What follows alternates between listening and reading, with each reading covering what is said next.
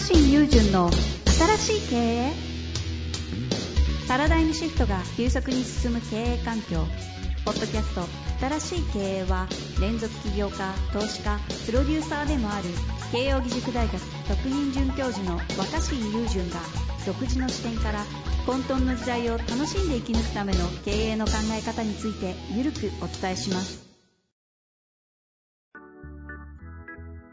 こんにちは、遠藤和樹です。若新友人の新しい経営。若新さんよろしくお願いいたします。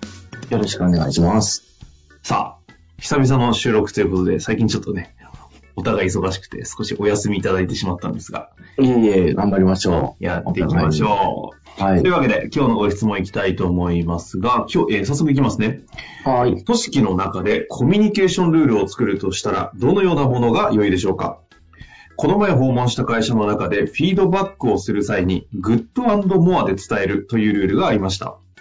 そのルールがあるせいか、新卒1年目の子から相手の提案に対して、イエス or はノーだけでなく、提案まで含めたコミュニケーションができている姿に感動いたしました。若新さんがご存知の素晴らしい組織が持ついいコミュニケーションルールがあれば教えてください。ということですね。なるほど。これは得意量いきそうですけども。いやいやいや、あの、うーん。結論から言っちゃうと、いきなり。はい。うーん、えっと、その組織を、まあ、いい組織ってな、あ、結論から言ってみよう。いい組織って何かってすごく難しいと思うんだけど、うんうんうんえっと、なんかその、これがいい組織っていう正解が、絶対の正解がないからみんな組織作り悩むわけじゃないですか。はい、はい。だから、いい組織っていうものは多分無限にあって、その組織がいろんな要素でたまたまいろいろ噛み合ったりとか、うんうん。あの、文化がうまく出来上がったりとか、した結果が良い良い組織だと思うんだよね。なんでいろんないい組織があるかっていうと、そこに所属している人間の数や形が違うじゃん。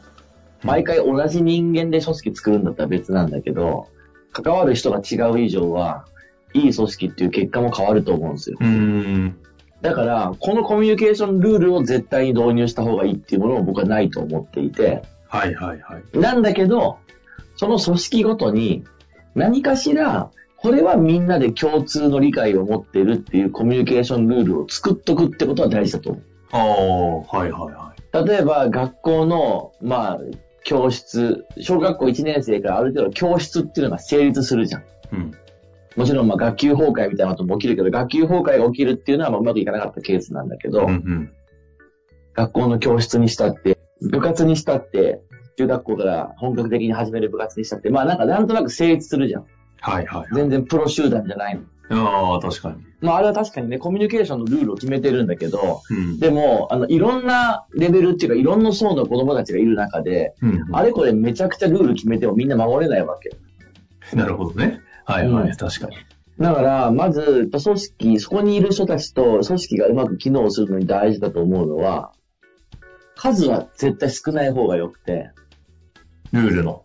うん、ルールの数は少ない方が良くて、あれもこれも決めない方がいいんだけど、なんでかっていうと守れないことが問題になっちゃうから。ああ、はい、はい、はい。うん。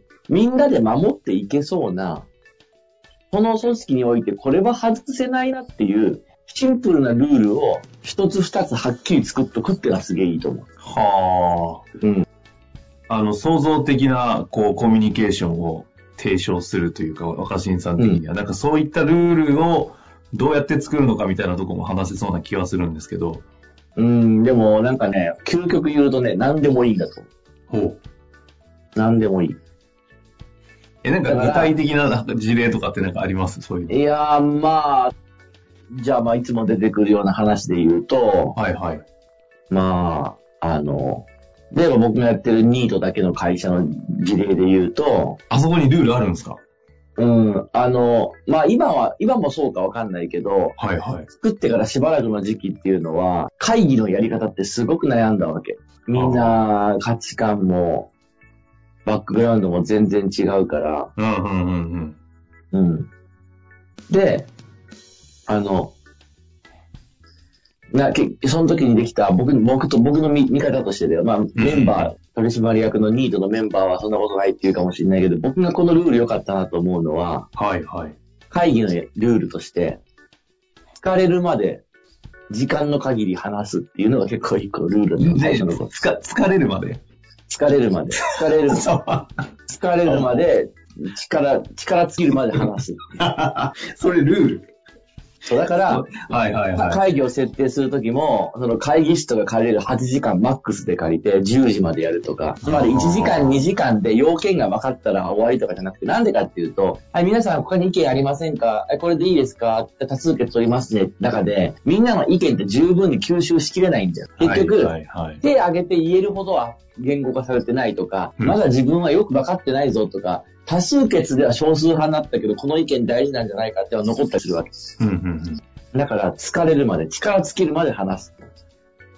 そうすると、あそうするとみんなもうこんだけ長い時間喋って、もう疲れたからもうちゃんと話し合えたかなっていう気持ちになる。結局、正解ってわからないけど、納得感がとても大事だったから、あの会社にとっては。あ。うんうんみんなが、まあまあ、こんだけ10時までもうほんと疲れるまで何度も何度も行ったり来たりして話したんだから、もういいか、みたいな。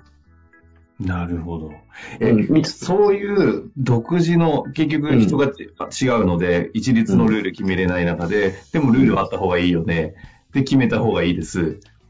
で、ニットみたいなところに結果的にそういうルールができたっていうのもありますけど、なんかど、どういうプロセスとか、どう、どういう思考のプロセスだったり、なんか、どうやっていくの？そこに。いや、それはそれこそ難しく考えすぎずにお、いいルールを見つけようとせずに、やっぱこの、このメンバーたちの間には必要だよなって思うものをただ決めればいいと思う。だから、あの、その、ルールがいっぱいある人は絶対なくて、なんか一応、その、一番大事な共通の概念を作っておくってことだと思うんですよ。ルール、コミュニケーション上のルールって何かっていうと共通の概念なの。共通の理解なの。だから、その共通の理解があるってことが大事だって。ルールじゃないってことね。うんそうそうそう。それそれを通してみんなが何か共通でギリギリつながる。でもこの共通っていうのが増えすぎると窮屈になるわけじゃん。はいはいはい。な、なんでもかんでも、鉛筆の濃さはこれとかね、筆箱のサイズはこれとか、わかんないけど、言い出したらめちゃめちゃ大変じゃん。ああ、確かに。うんだからそんなところは共通じゃなくていいってとこもいっぱいあると思うんだよね。だけど、なんか共通にしておくことで、みんながなんかこう、普段窮屈とまでは全然思わないんだけど、一つになりやすいっていうやり方みたいなものが必要で、うんうんうん。まあ、よ良かったか悪かったか分かんないけど、例えばやっぱ中学入ってからの部活って、先輩後輩の関係はしっかりするみたいなのが一個あるじゃん。はい。うんでもあれって、まあその、ああいう中学の部思春期の部活動みたいなものを運営する上では、うんうん。その、うん部活は僕好きじゃないけど、ああいう中学の部活っていうのを運営していくわけで、上では、すごい重要な一個のシンプルなルールだと思う。上下関係をしっかりするみたいな。うんとりあえず、下手くそでも何でもいいから、上下関係しっかりするみたいなね。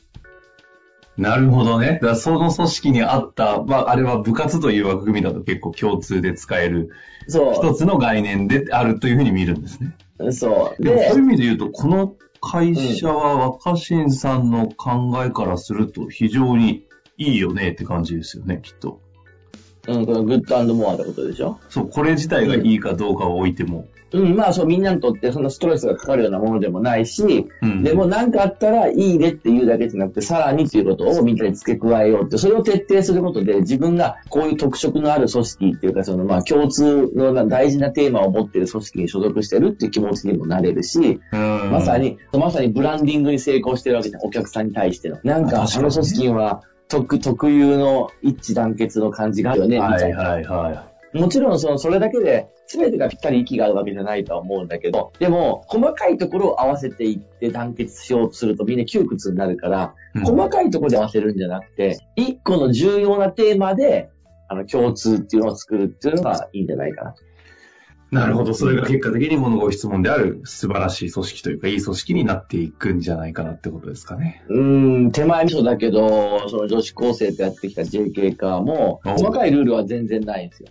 だけど、会議中お菓子食っていいとか、会議中前半はなんか恋愛の話していいみたいなことで、まさにゆるさがう、んうん。ゆるさこそが共通の大事なルールになってて、へえ、あな、そういうことね。うん、あと遊び感覚でやるみたいなのが大事な共通のルールになってて、この大事な共通のルールがあることで、取材受けたりしてもみんな同じこと答えるわけ。やっぱ何、どういうとこなんですか？って言うと、お菓子食べながら会議するんですとか、遊び感覚なんですみたいな言葉をみんなが使う。でそれをみんなが大事な、本当に大事な共通の数少ないルールだけ言っておくだけで、すごいなんか、まあ、まとまり感が出てくるっていうか、細かいところ決めてないのに。あうん。だし、大きくずれないっていうか、まあそういう、うん。ね、それ何が正解かは全然組織によって違っていいだと思いますけどね。そういう観点で言うと、若新雄純というこの一つの存在も、なんか、シンプルなルールで出来上がってそうな感じがします、ね。あ僕は、あのですね、自分ファーストっていうことと、あとすぐ謝るってことですね。おー。なるほどね。いや、確かにそうかも。いや、もう面白い話ですが。いやー、すいません、本当に。いや、ブランディングの話までちょっと通ずるところに行きましたね、まさに。あそうそうだね。うん細かいところ、細々決めていくよりも大事なところをバシッと押さえておくっていうのが、お客さんだったりとか、対外的にもそこをちゃんとこう理解されやすくなるから、ブランド化されるっていうね。いや、非常に参考になりました。どこかのタイミングでね、そのルールが通用しなかったり、変えなきゃいけない時にどう変えるのかみたいな話とかも聞いてみたいですが、今日のところはここで終わりたいと思います。若新さん、ありがとうございました。はい、ありがとうございます。本日の番組はいかがでしたか？番組では若新雄純への質問を受け付けておりますウェブ検索で「若新雄純」と入力し検索結果に出てくるオフィシャルサイト「若新ワールド」にアクセス。その中のポッドキャストのバナーから質問ホームにご入力ください。